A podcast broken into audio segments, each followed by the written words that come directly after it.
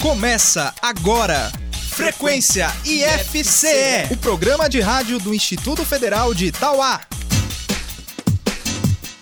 Olá, bom dia. Eu sou Larissa Lima e está no ar o Frequência IFCE, o programa de rádio do IFCE de Itauá.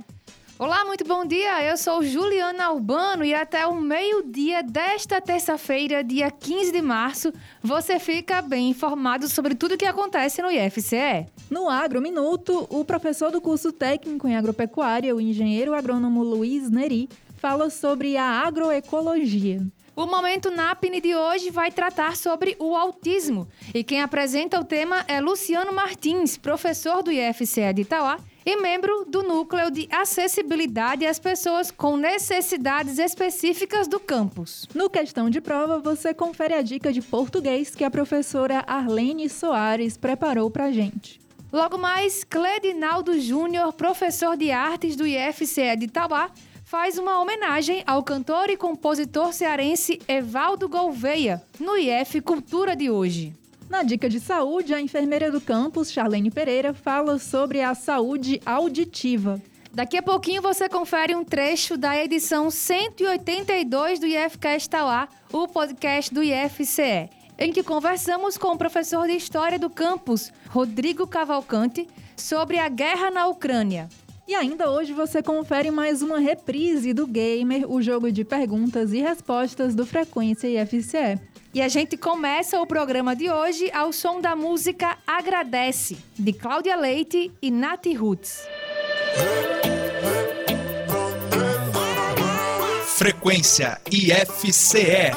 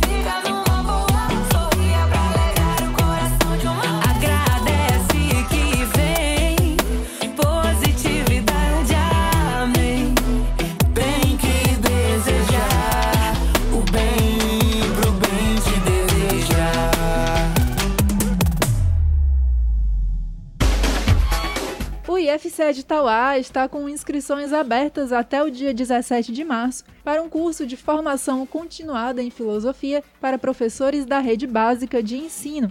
Ele é voltado a docentes que desejem aprofundar os conhecimentos sobre a disciplina de filosofia. São ofertadas 30 vagas, sendo 20 para a comunidade externa e 10 para a comunidade interna. O curso é gratuito e tem carga horária de 60 horas.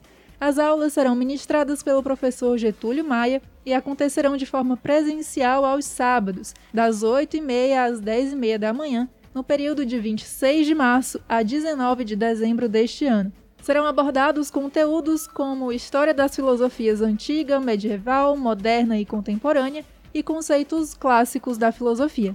As inscrições são realizadas por meio de formulário online disponível no site ifce.edu.br/tauá. Mais informações você encontra no edital do processo seletivo.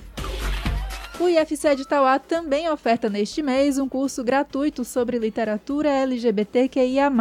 São ofertadas 30 vagas. As inscrições ficam abertas até o dia 17 de março e devem ser efetuadas por meio de formulário online disponível no site do campus. O curso abordará autores, personagens e recepção de obras literárias LGBTs em diversos contextos históricos e culturais. As aulas ocorrerão presencialmente aos sábados, das 10 horas às 12 horas da manhã, de 26 de março até 19 de dezembro deste ano. A ação faz parte do projeto de extensão Literatura e seus Desvios, que prevê ainda a realização de um clube de leitura e um cineclube.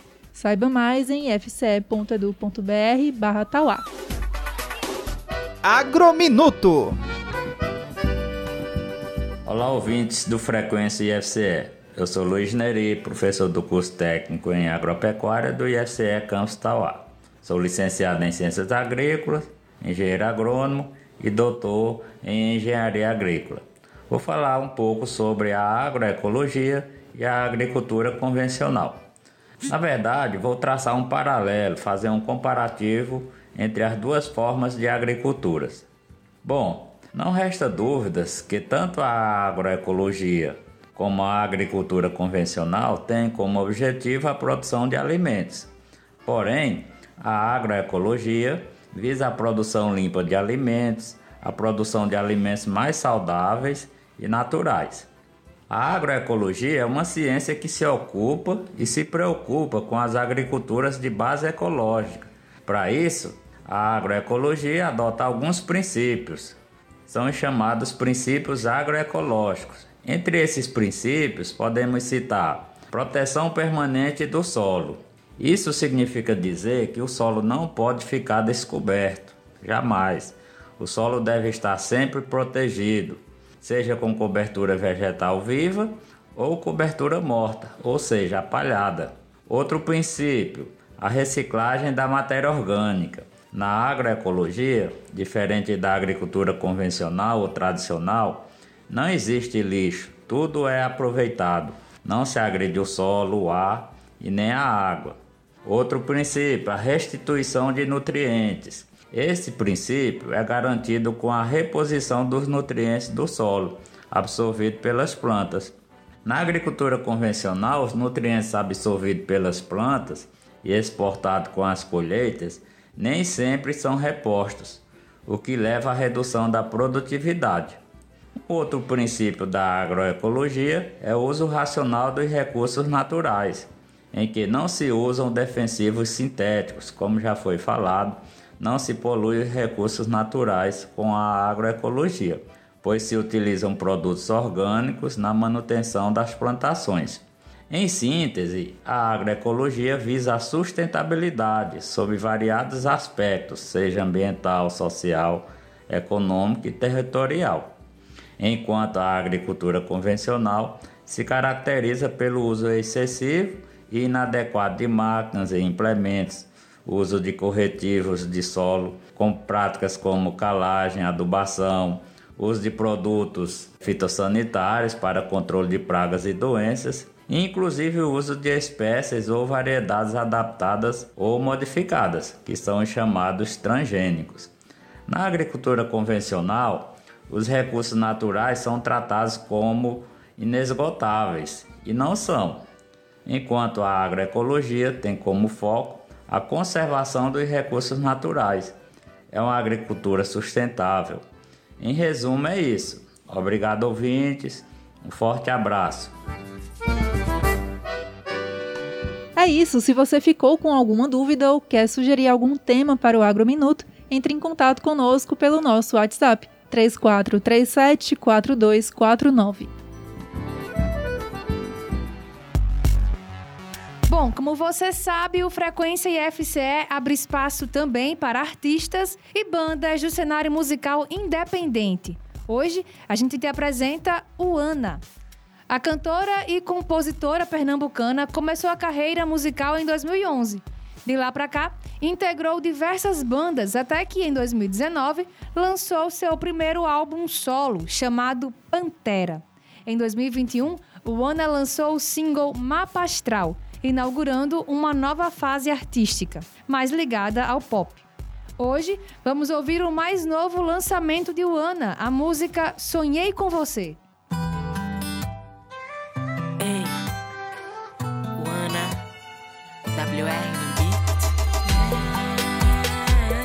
Frequência IFCE.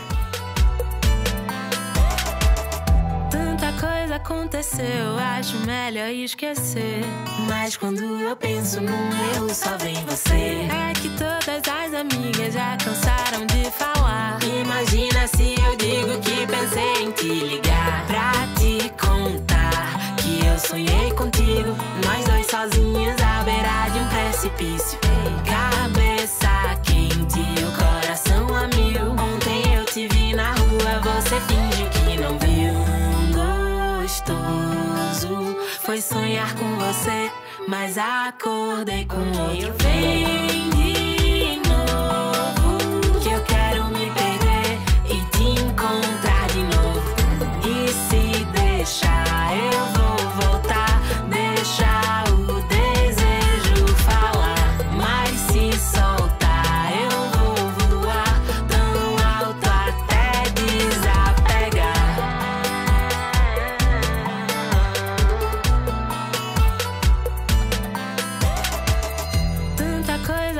aconteceu, acho melhor esquecer. Mas quando eu penso num erro, só vem você. É que todas as amigas já cansaram de falar. Imagina se eu digo que pensei em te ligar pra te contar que eu sonhei contigo. Nós dois sozinhos à beira de um precipício. Cabeça quente, o coração a mil. Ontem eu te vi na rua, você finge que não viu. Gostoso foi sonhar com você, mas acordei com outro. Vem de novo, que eu quero me perder e te encontrar de novo. E se deixar, eu vou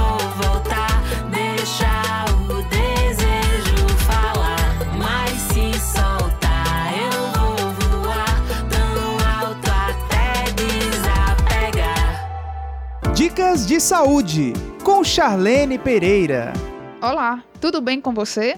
Hoje a nossa conversa será sobre os cuidados com a audição. Existem diversas razões que levam uma pessoa a perder a audição ou desenvolver algum tipo de deficiência auditiva, presente nas doenças que afetam o funcionamento correto do ouvido. Uma das principais causas da deficiência auditiva é a perda auditiva induzida por ruídos, por isso é importante tomar muito cuidado. Todos os dias somos expostos a diversos ruídos como trânsito, colegas conversando, pessoas gritando e até mesmo músicas altas. Por isso, é muito importante que, sempre que possível, controle o volume do que você ouve para que sua audição não seja afetada. É muito comum usarmos fones de ouvido quando queremos nos concentrar em alguma atividade, mas é preciso ter muito cuidado com esses aparelhos. O uso excessivo de fones em volumes altos pode causar a perda irreversível da audição. Por isso, além de controlar o volume, é importante que você faça intervalos de pelo menos uma hora e procure não usar o fone apenas em um ouvido. Diferente do que muitos acreditam em relação à limpeza dos ouvidos, os especialistas não recomendam o uso daquelas hastes flexíveis, os contonetes, para limpar o interior do ouvido. Esse item deve ser usado apenas para limpar a parte exterior da orelha. A cera presente nos ouvidos tem um papel muito importante de proteção e não deve ser retirada dessa forma. O corpo normalmente cuida da remoção dessa cera e o uso das hastes pode prejudicar sua audição. Gostou dessas dicas? Fica ligado na próxima vez que estaremos aqui. Bora se cuidar e até a próxima. Professor, Questão de prova. No questão de prova de hoje, vamos ouvir a dica de português que a professora Alene Soares preparou para gente.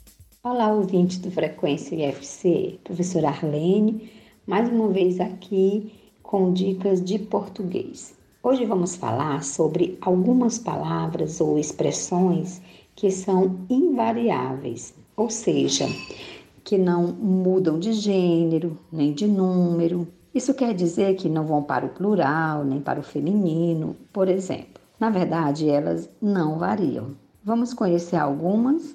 A palavra menos é uma delas. Ela não varia, mesmo que esteja associada a palavras eh, femininas. Por exemplo, considerando aí uma situação formal, o adequado seria menos alunas, menos pessoas. Perceba que, mesmo ajustada ao termo feminino alunas, né, menos alunas, a palavra menos continua invariável. Outra palavra é a palavra pseudo. Pseudo quer dizer falso. Exemplo: pseudociências. Observe que o termo pseudo está relacionado com a palavra ciências, que é feminina e está no plural.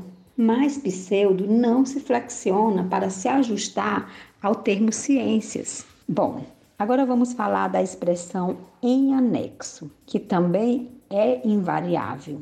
Observe o exemplo: seguem em anexo as fotografias. Perceba que todos os termos da frase estão pluralizados, mas a expressão em anexo está no singular, portanto, é uma expressão invariável. Mas atenção, eu não me referi à palavra anexo. Essa palavra, ela é variável. O que é invariável é a expressão em anexo, ok? Então ficamos por aqui e até uma próxima dica. Para você que ligou o seu rádio agora, seja muito bem-vindo, seja muito bem-vinda. Esse aqui é o Frequência IFCE, o programa de rádio do IFCE de Itauá. E antes do momento Neabi de hoje, vamos ouvir a música West Coast, do One Republic.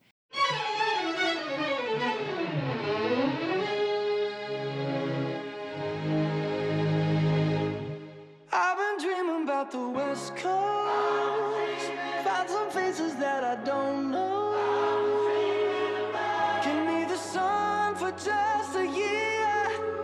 Kiss the sky and disappear. I've been staring up at the grayest skies, trying to find myself some luck, but it's running dry.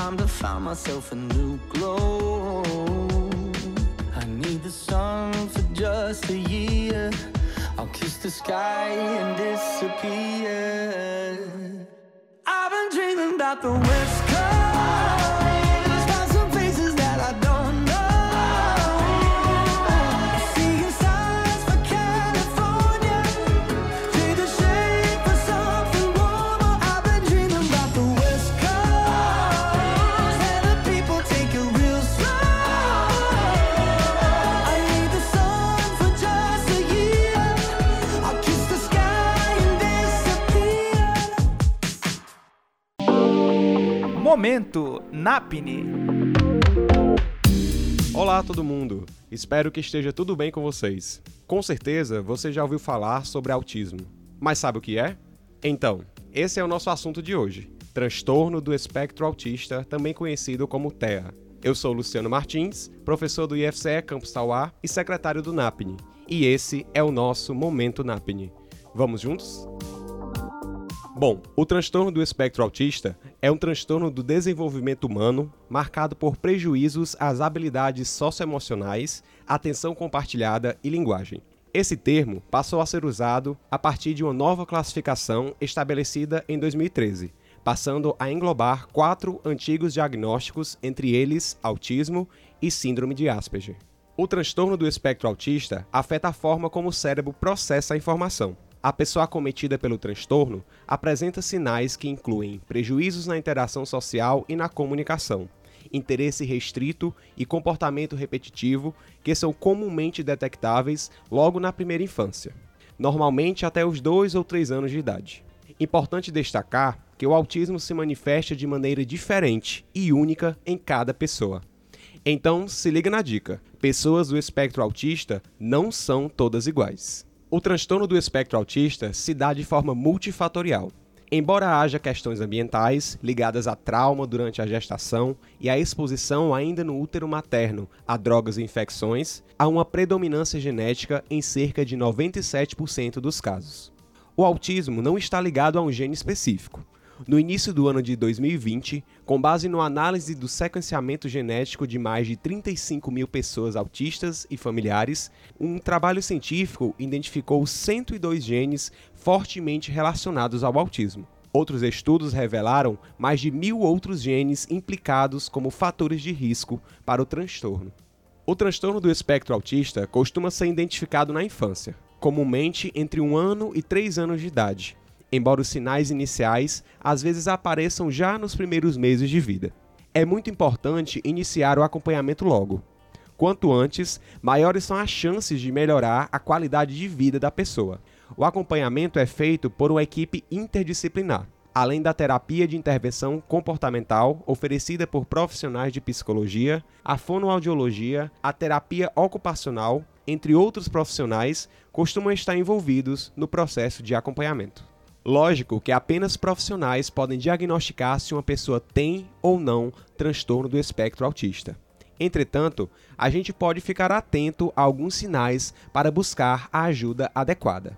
Entre os sinais que se manifestam nas pessoas com transtorno do espectro autista estão não manter contato visual por mais de 2 segundos, não responder quando chamado pelo nome, isolamento ou desinteresse por outras crianças, alinhar objetos, dependência de rotinas, não brincar com brinquedos de forma convencional, realização de movimentos repetitivos sem aparente funcionalidade, não falar ou não fazer gestos para mostrar algo, repetir frases ou palavras em momentos inadequados, não compartilhar interesses e atenção, foco em alguns objetos ou atividades, não imitar, não brincar de faz de conta. Atenção! Se você é responsável por crianças que apresentam alguns desses sinais, é hora de consultar um especialista. A Organização das Nações Unidas, através da Organização Mundial da Saúde, OMS, estima que aproximadamente 1% da população mundial tenha transtorno do espectro autista, a maioria sem diagnóstico e acompanhamento adequado ainda. E isso é um baita prejuízo ao desenvolvimento da pessoa. No Brasil, a Lei 12.764 de 2012, a Lei Berenice Piana, criou a Política Nacional de Proteção dos Direitos da Pessoa com Transtorno do Espectro Autista, estabelecendo uma série de direitos e diretrizes para o acolhimento e plenitude das pessoas com esse transtorno dentro de nossa sociedade. Você conhece a lei? Como você tem acolhido pessoas com transtorno do espectro autista? Bom, espero que esse momento NAPNE tenha sido importante para você. Continue a se informar e a buscar acolher. Informação, mas acolhimento gera inclusão. O Momento NAPNE de hoje fica por aqui. Até a próxima.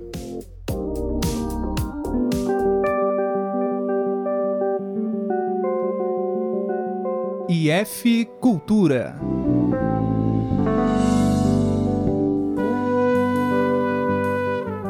Olá pessoal, eu sou Cledinaldo Júnior, professor de música do Campus Tauá, e esse é o quadro IF Cultura. Hoje a gente fala sobre um compositor, cantor e violonista brasileiro cearense, o Evaldo Gouveia. Evaldo Gouveia é natural da cidade de Oroz, aqui no Ceará, conterrâneo também de outro grande músico, o Fagner, que também é da cidade de Oroz. O Evaldo ele se destacou principalmente como um grande compositor é, da música popular brasileira. Inicialmente, a sua carreira musical começou na década de 50, onde formou um trio chamado Trio Nagô, em que começou a se apresentar musicalmente com esse trio e após uma apresentação na Rádio Nacional, o trio foi contratado pela Rádio Jornal do Brasil e posteriormente começou a se apresentar em várias localidades do Rio de Janeiro. O grande salto na sua carreira foi quando ele conheceu, no final da década de 50, o Jair Amorim, que foi um dos seus grandes parceiros aí é, musical. Evaldo Gouveia teve suas músicas gravadas por grandes artistas da música brasileira popular e podemos citar Wilson Simonal, Chitãozinho Chororó, Gal Costa, Maria Bethânia, Zizi Posse, Emílio Santiago, entre vários outros artistas que tiveram suas composições gravadas. O Evaldo Gouveia nos deixou recentemente, vítima da Covid-19, ainda no início dessa pandemia, no ano de 2020. Hoje a gente escuta uma das suas composições gravadas pelo cantor Emílio Santiago. O nome da música é Brigas, que também é uma composição do seu parceiro Jair Amorim.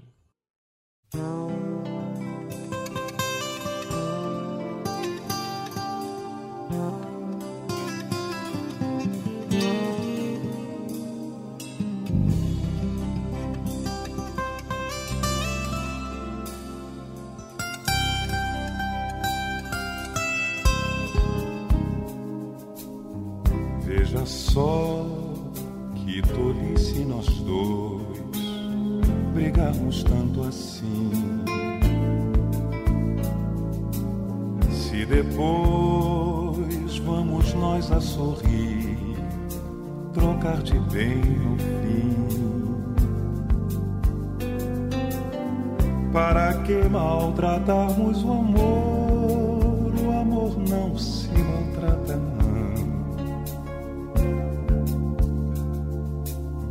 Para que se essa gente o que quer é ver nossa separação? Brigo eu, você briga também por coisas tão banais.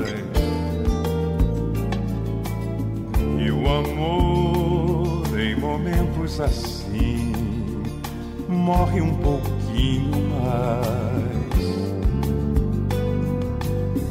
E ao morrer, então é que se vê que quem morreu fui eu e foi você. Pois sem amor estamos sós, morremos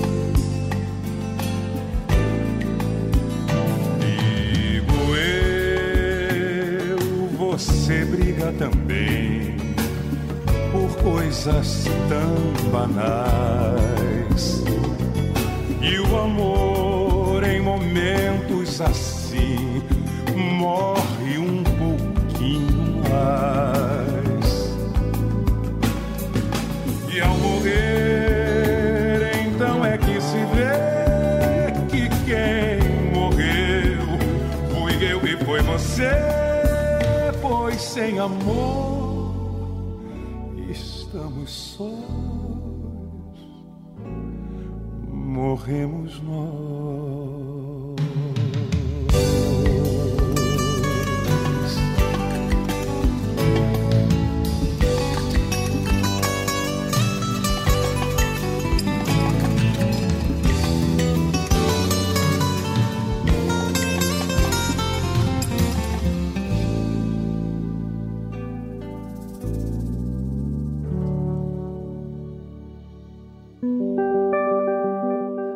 de escutar a música Brigas com interpretação do Emílio Santiago e composição do Evaldo Gouveia junto ao seu parceiro, o Jair Amorim. Espero que tenham gostado. Até o próximo IF Cultura. Um abraço.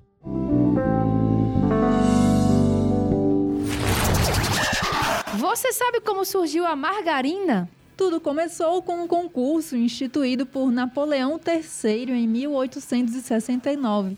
Naquela época, a França estava passando por uma grave crise econômica e se via carente de vários gêneros alimentícios. A manteiga tornou-se tão escassa que o governo resolveu desafiar os cientistas a encontrar um substituto para ela.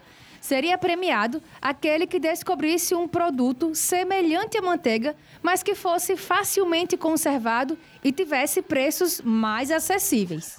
O químico Hippolyte Merge-Mourier realizou vários experimentos e conseguiu produzir uma nova gordura que seria a base da margarina. Uma mistura que levava sebo de boi, úbere de vaca e leite. A nova gordura apresentou um tom de cor perolizado, e daí seu nome. Margarina vem do grego margaron, que significa pérola. A primeira fábrica de margarina surgiu na Holanda em 1871 e não demorou para que toda a Europa passasse a usar margarina no dia a dia, mesmo quando a manteiga retornou com abundância ao mercado. Gamer Frequência IFCE.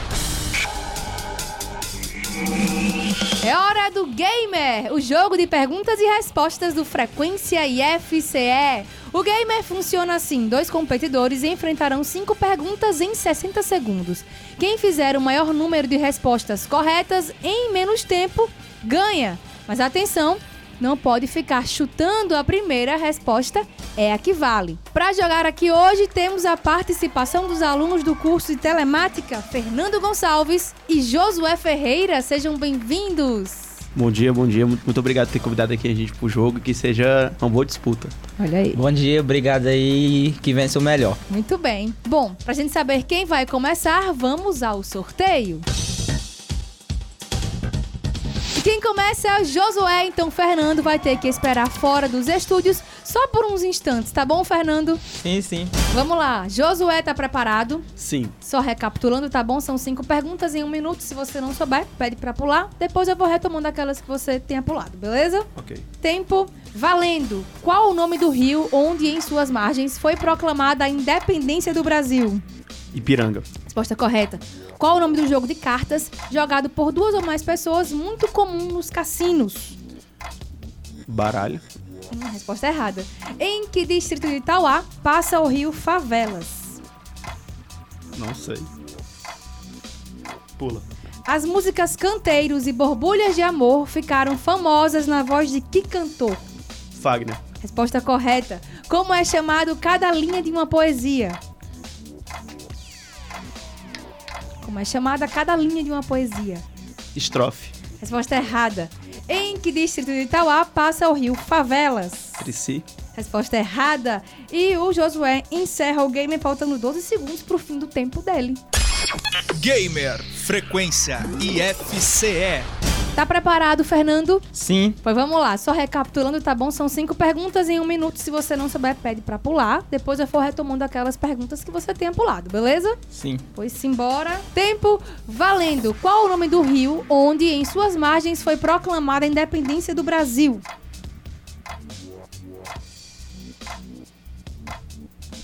Qual o nome do rio onde, em suas margens, foi proclamada a independência do Brasil? Rio Ipiranga. Resposta correta. Qual o nome do jogo de cartas jogado por duas ou mais pessoas, muito comum nos cassinos? Poker. Resposta correta. Em que distrito de Itauá passa o rio Favelas? Marruais. Resposta correta. As músicas Canteiros e Borbulhas de Amor ficaram famosas na voz de que cantor? Fagner. Resposta correta. Como é chamado cada linha de uma poesia? Verso. Resposta correta. O Fernando fecha o gamer, acertou tudo e ainda faltava 12 segundos pro fim do tempo. Gamer Frequência IFCE. Bom, vamos aqui conferir o gabarito das perguntas de hoje, né? Qual o nome do rio onde em suas margens foi proclamada a independência do Brasil? Foi o rio Ipiranga. Qual o nome do jogo de cartas jogado por duas ou mais pessoas, muito comum nos cassinos? É o poker. Em que distrito de Itauá passa o rio Favelas? Marruais. As músicas Canteiros e Borbulhas de Amor ficaram famosas na voz de que cantor? O Fagner. E como é chamado cada linha de uma poesia? São os versos, né? O verso. Então, com cinco acertos contra dois, Fernando leva o gamer de hoje. Parabéns, Fernando. Parabéns, muito show. Obrigado. Quer mandar alô pra alguém, Fernando? Ah, quero mandar alô pro pessoal lá de casa. pra Paloma, a princesa. E só. E você, Josué, manda alô pra alguém? Mandar meu alô pros meus amigos lá de Fortaleza e alô galerinha. E pra minha família também. Muito bem. Obrigada pela participação, foi muito massa. O gamer de hoje fica por aqui e a gente volta semana que vem. Tchau! Tchau. Tchau, tchau. Gamer Frequência IFCE. Agora você ouve um trecho da edição 182 do IFCast Tauá, o podcast do IFCE de Tauá. Nós conversamos com o professor de História do campus, Rodrigo Cavalcante, sobre a guerra na Ucrânia. Rodrigo, vamos começar falando das origens desse conflito, né? Por que essa guerra e por que agora? Bem, as origens dessa guerra elas remontam à, à criação da OTAN em 1949. Né? Então, assim, não, essa guerra não é uma guerra que ela, ela, ela, começou agora no sentido fenomênico, ela apareceu agora, mas as suas origens são um pouco mais antigas. Quando termina a Segunda Guerra Mundial, é, o mundo ele passa a viver um processo de bipolarização entre os Estados Unidos, né, que defendia o modelo capitalista, e a União Soviética, que defendia realmente o modelo socialista. A União das Repúblicas Socialistas Soviéticas. Aí, em 1949, os Estados Unidos cria a Organização do Tratado do Atlântico Norte, a OTAN, que tinha como inimigo é a União Soviética. E depois a União Soviética vai criar o Pacto de Varsóvia. Nesse sentido, a gente tinha um mundo bipolarizado. Você tinha dois modelos de mundo, duas potências mundiais disputando aí a hegemonia do mundo. Em 91, né, 89 cai o Muro de Berlim, em 91 a União Soviética acaba, mas a OTAN, né, que foi criada né, no contexto da, da Guerra Fria, ela não, não acaba. Né? E não só acaba, como ela vai começar a aumentar e expandir o seu território, a sua influência no leste europeu. No final da guerra, na, no final da, da União Soviética, em 91, havia um acordo entre o secretário-geral da OTAN e o Gorbachev, que comandava a União Soviética, que a OTAN ela não ia se expandir mais nenhum milímetro para leste, não ia é, avançar nas áreas que, que pertenceriam, por exemplo, à antiga União Soviética tal. Só que isso não aconteceu, né? A União Soviética, ela vai, no caso, a Rússia vai perder 5 milhões de metros quadrados e 140 milhões de, de, de pessoas que eram, fazem, pertenciam à, à, União Soviética, vão deixar de pertencer. Então, assim, isso já levanta uma questão de reparação, né? E de revanche e beleza, até, até então é tranquilo, né? Só que aos poucos a OTAN ela vai anexando repúblicas que, que antes eram da União Soviética, que tá, fazem fronteira com a Rússia e começando a colocar bases militares, né? Então há um processo de cercamento, né? E há um, em escalada é, crescente na União Soviética. E a Rússia já vinha, aliás, na Rússia, né? E a Rússia vinha sempre é, tentando negociar, tentando negociar, dizendo que, que essa expansão é, é, não era possível, que ameaçava as fronteiras da Rússia e tudo mais. Ah, chegou ao ponto, ah, em 2007, né, o, o Putin faz um, um, um, documento reivindicando que a expansão cesse e, e tudo. Então, desde 2007, é, essa guerra na Ucrânia já estava previsível porque os Estados Unidos, a OTAN, no caso a OTAN é uma organização do Tratado do Atlântico Norte, você tem vários países da Europa, você tem países da, das repúblicas bálticas, só que o comando da OTAN realmente efetivamente se dá pelos Estados Unidos e, a, e se dá pela política externa dos Estados Unidos. Até alguns republicanos e democratas dos Estados Unidos pediam que é, diminuísse o ritmo da expansão no leste porque cada vez mais que se expandia para o leste, você tinha bases da OTAN apontando os mísseis para a Rússia. E o Putin, né, já há nove anos, vem tentando negociar diplomaticamente que essa expansão cessasse, que a Ucrânia ela não entrasse na OTAN ela tivesse uma posição neutra e não entrasse na OTAN. Porque se ela entrasse na OTAN, qual seria o medo da Rússia? Né? O medo da Rússia é que a, a Ucrânia se tornasse um protetorado dos Estados Unidos, se colocasse ali uma base militar a 800 metros de Moscou, e aí realmente ficaria é, provavelmente inevitável, um, se tivesse um ataque dos Estados Unidos ou da OTAN, a Rússia se defender. Então, assim, as raízes históricas se dá dessa política expansionista da OTAN liderada pelos Estados Unidos. Muito bem. Professor, essa semana, né, a ONU passou a, a chamar a situação na Ucrânia de guerra, né, que antes era chamada de conflito, né, estavam chamando de conflito. E a ação russa, que eles estavam chamando antes de é, operação militar, né, passaram a chamar de invasão. A gente pergunta aqui para você qual a diferença né, no uso desses termos e qual a relevância de mudar esses termos agora, nesse momento. Uhum. Estamos gravando esse podcast na quarta-feira, dia 9 de março. Uhum. A semântica parece uma coisa menor, né? mas ela é, é extremamente importante, porque ela, ela, ela muda, ela, ela, ela diz o tom de como a, a ONU vai responder à, à, à experiência, no caso, a invasão ou a guerra. Né? Inicialmente, né, como estava muito incerto ainda, é, não sabia qual seria a postura dos outros países e tudo mais, se usa um tom mais é, digamos, sutil, mais leve e tudo mais. Hoje, né, nós sabemos também que a postura já é de condenação, da, da o Ocidente condenando a Rússia pela invasão. Inclusive, há um, um aspecto de as, as, sanções que os Estados Unidos é, fizeram né, é, e que a, a, União Europeia fizeram na Rússia, são sanções extremamente desproporcionais né, e que vão gerar é, resultados na economia mundial. Né, não só na Rússia, mas nos Estados Unidos, na Europa, no Brasil, na América do Sul como um todo. Então, assim, essa, essa mudança na, na semântica, ela, ela caracteriza é, de como, como o Ocidente enxerga é, o conflito. Inicialmente, ele tentou ali ainda uma, uma, uma, linguagem mais diplomática, mas hoje é, há uma condenação. Né? Ou seja, a, a ONU condena realmente a invasão da, da Rússia na Ucrânia, a guerra, tudo mais. Você falou aí sobre as origens, né, da, da guerra. Deu uma perspectiva diferente do que a gente é, tá vendo normalmente na cobertura, né, ocidental da, do conflito. Mas hoje, agora, quais são os principais interesses que a Rússia tem nesse conflito e que os países membros da OTAN têm também? O que é que eles é, esperam como resultado desse conflito? Oh, os interesses, é assim, há, há, interesses divergentes, né? Por exemplo, é, em 49, há, há, inclusive documentos de Washington, né? Que esse, esses documentos eles são até reproduzidos em parte no livro do Luiz,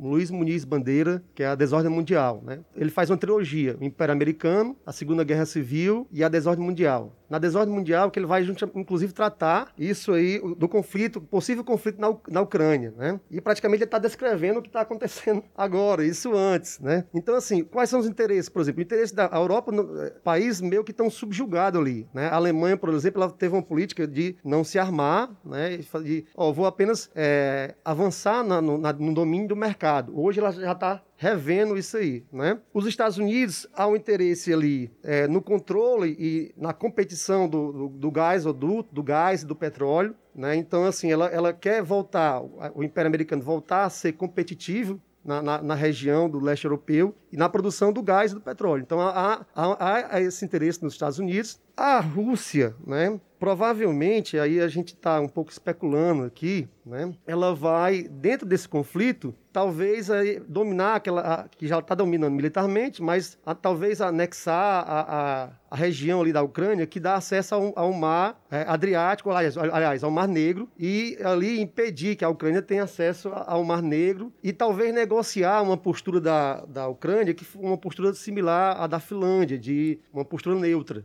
E eu, não sei se, se o, o interesse do, do, Putin seria, por exemplo, derrubar o governo de, de Zelensky. Né?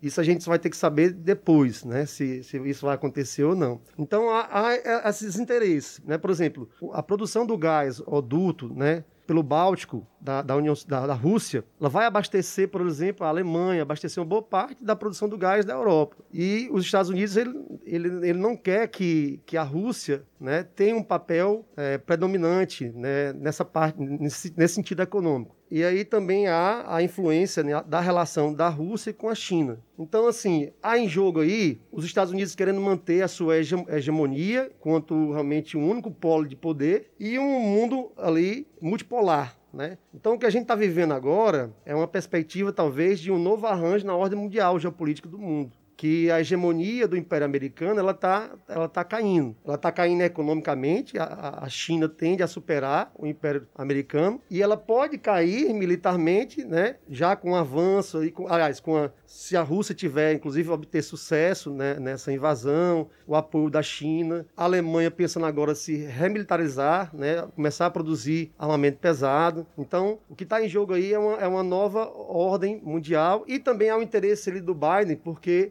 o Biden ele está perdendo muito apoio popular. Os Estados Unidos ele está chegando num nível de concentração de renda, de miséria, de inflação altíssimo, né? E o Biden utiliza o discurso da guerra, né, a, a seu favor. Professor, e posto isso, né? Que consequências a gente pode sentir aqui no Brasil, né? E também em alguns outros países? As consequências imediatas, né? É, por exemplo, quando, quando os Estados Unidos tira a a Rússia do SWIFT, né, do, do, sistema de compensação internacional, quando os Estados Unidos agora, acho que foi ontem, o Biden embargou a, a importação de petróleo da Rússia. Então, assim, as, a, a, consequência imediata vai ser o aumento, o aumento, o aumento da inflação, o aumento dos preços, o aumento do gás, o aumento do combustível, o aumento da, da, da, dos alimentos. Então, há isso não só na na Europa, mas na América do Sul, é, porque a economia está globalizada. A gente percebe isso quando teve a crise de 1929 nos Estados Unidos e todo mundo sofreu. Né? Em 2008, a crise, praticamente todo mundo sofreu. O Brasil é, sofreu um pouco de uma, de uma forma mais atenuada devido às políticas compensatórias. Mas, então, assim, e essas sanções,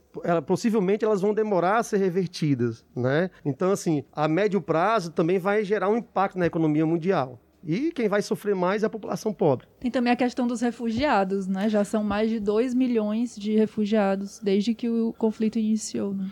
Pois é, a, a, a, além, além disso, né, além dessas questões econômicas, você tem a, questão política, moral, de vida, né, de 2 milhões né, de pessoas que tiveram que sair da sua pátria né, e, e se refugiar em outros países, apesar dos refugiados ucranianos é, serem, inclusive, melhor bem recebidos na, na Europa do que outros refugiados é, da Síria, do Afeganistão, do Iraque, né, mas mesmo assim isso vai gerar um, um, um, realmente um problema imenso. Imagina você sair sair, você tem sua vida ali organizada e tudo, você tem que abdicar disso aí, ir para um outro país, às vezes que falam outro idioma, que você não conhece ninguém, procurar emprego e tudo mais, né? Então são 2 milhões de refugiados e a postura, por exemplo, da, da OTAN, né, dos Estados Unidos, infelizmente vai ser uma postura que, de manter essa guerra, né? Uma, postura de sanções em vez de, de, uma postura de pensar a negociação. Né? Ontem o, o Zelensky fez um pronunciamento já condenando não só a Rússia pela invasão, mas condenando os países ocidentais que não tomaram providências. Então, assim, é bem provável que o Zelensky tenha sido, tenha sido aventureiro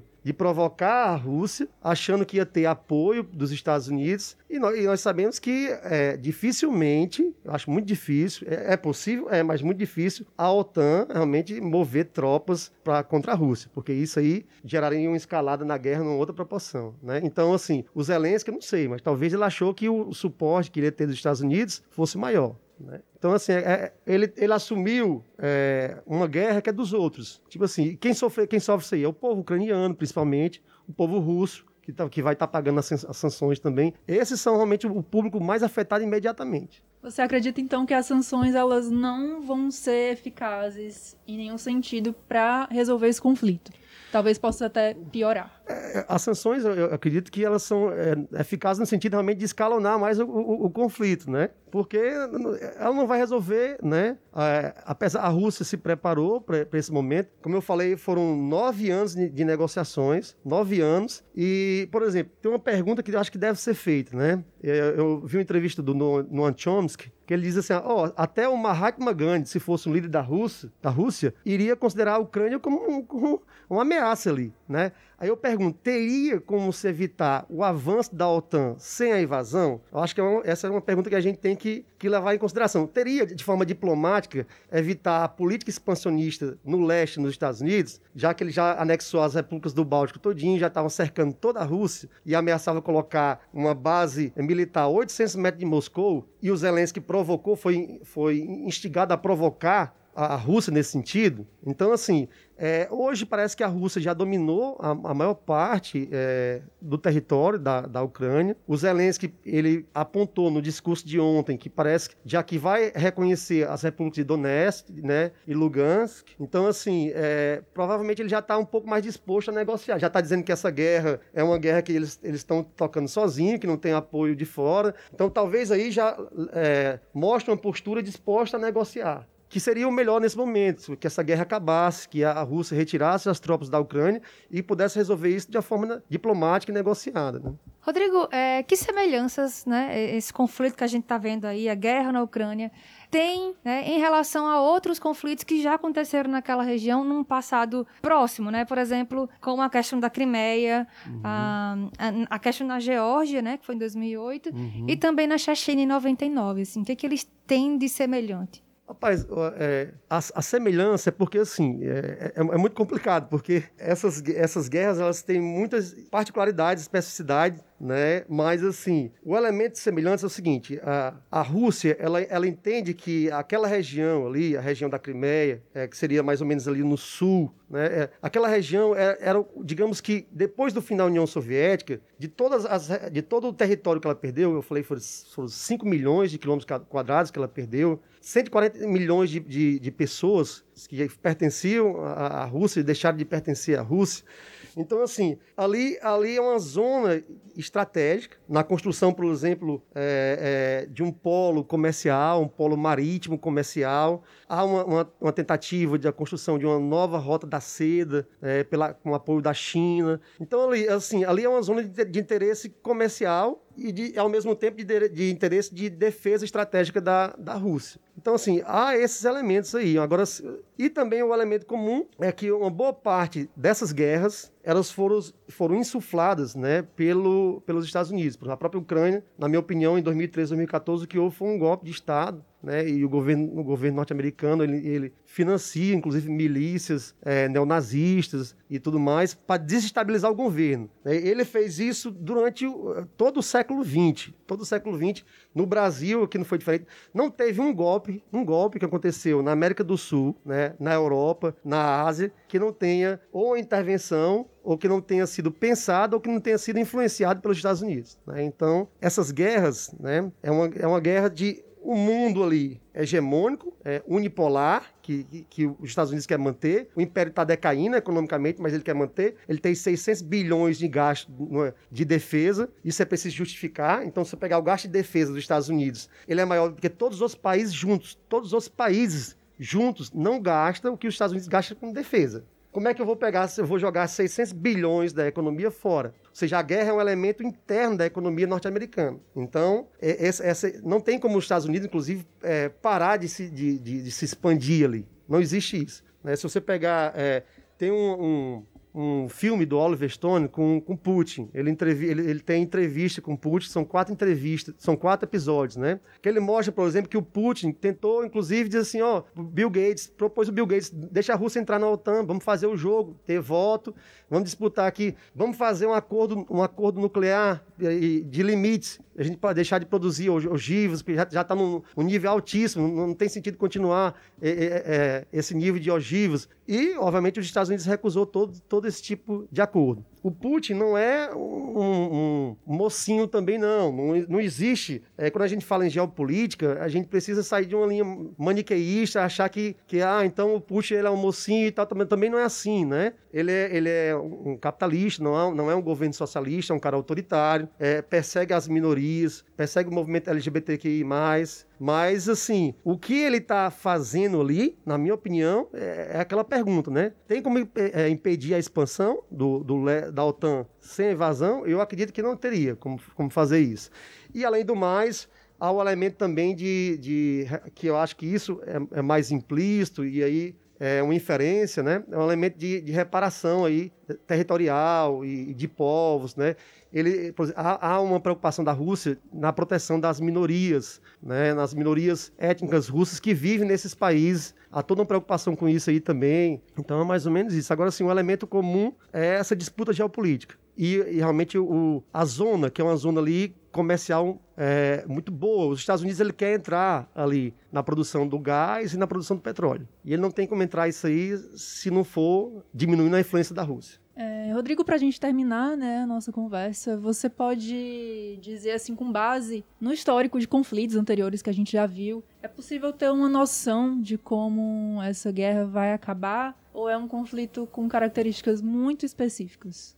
Assim, é, essa pergunta ela, ela, ela é complexa, né? Assim, eu, acho que a gente tem alguns cenários possíveis, né, de, de como essa guerra, essa guerra pode acabar, né? Porque, assim, a, a gente não sabe até onde, por exemplo, tá as intenções também do Putin, né? Eu acho, por exemplo, que, assim, a gente pode, essa, essa guerra pode acabar, o, o Putin, digamos, exigindo, derrubando o governo de Zelensky, é uma possibilidade. Há uma possibilidade, por exemplo, de a Ucrânia assinar um acordo de não entrar na OTAN, é, estabelecer um papel ali como se fosse equivalente à, à Finlândia, e mesmo assim o, o Putin anexar é, algumas partes ali do, da região ali que dão acesso ao, ao, mar, ao Mar Negro. Nesse sentido ali ele ficaria mais tranquilo em, em termos de defesa, porque não teria como se colocar uma base ali, não teria como se avançar. Ah, então há essa possibilidade aí. E, e há uma possibilidade também de, de o, o, Putin ocupar a Ucrânia. Essa, essa possibilidade eu acho uma possibilidade muito mais arriscada, e eu acho que se isso for, se for feito, isso talvez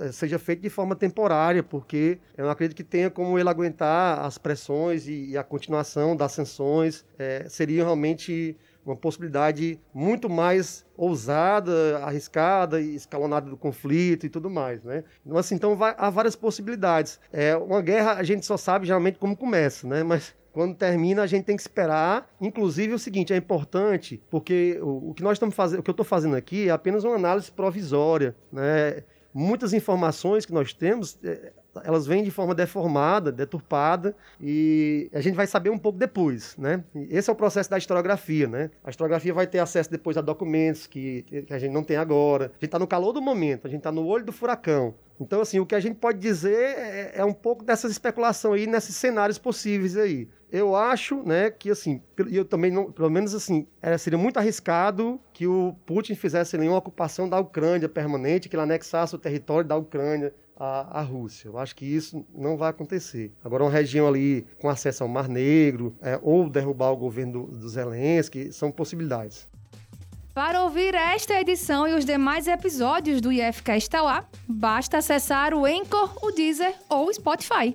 O Frequência FCE vai ficando por aqui, mas você pode nos acompanhar nas nossas redes sociais. É isso aí, no Facebook e no Instagram somos arroba IFCE Tauá. O nosso site é o ifce.edu.br barra Tauá. O nosso canal no YouTube, youtube.com barra IFCE Tauá. E reforçando aqui que o nosso podcast, IFCast Tauá, você pode ouvir no Anchor, no Deezer ou no Spotify, só pesquisar por IFCast Tauá. Então é isso, a gente encerra o programa de hoje ao som da música Várias Queixas, do trio Gilsons. Uma boa terça-feira e até a semana que vem. Até lá! Pode fazer o que quiser, até me machucar. Transborda no meu coração só amor. Desde o momento que eu te vi, não pude acreditar. Mas se eu não conseguir, vem me amar. Várias queixas, várias queixas de você. Frequência IFCE fez isso comigo. Estamos juntos e misturados. Meu bem, quero ser seu namorado. Várias queixas, várias queixas de você.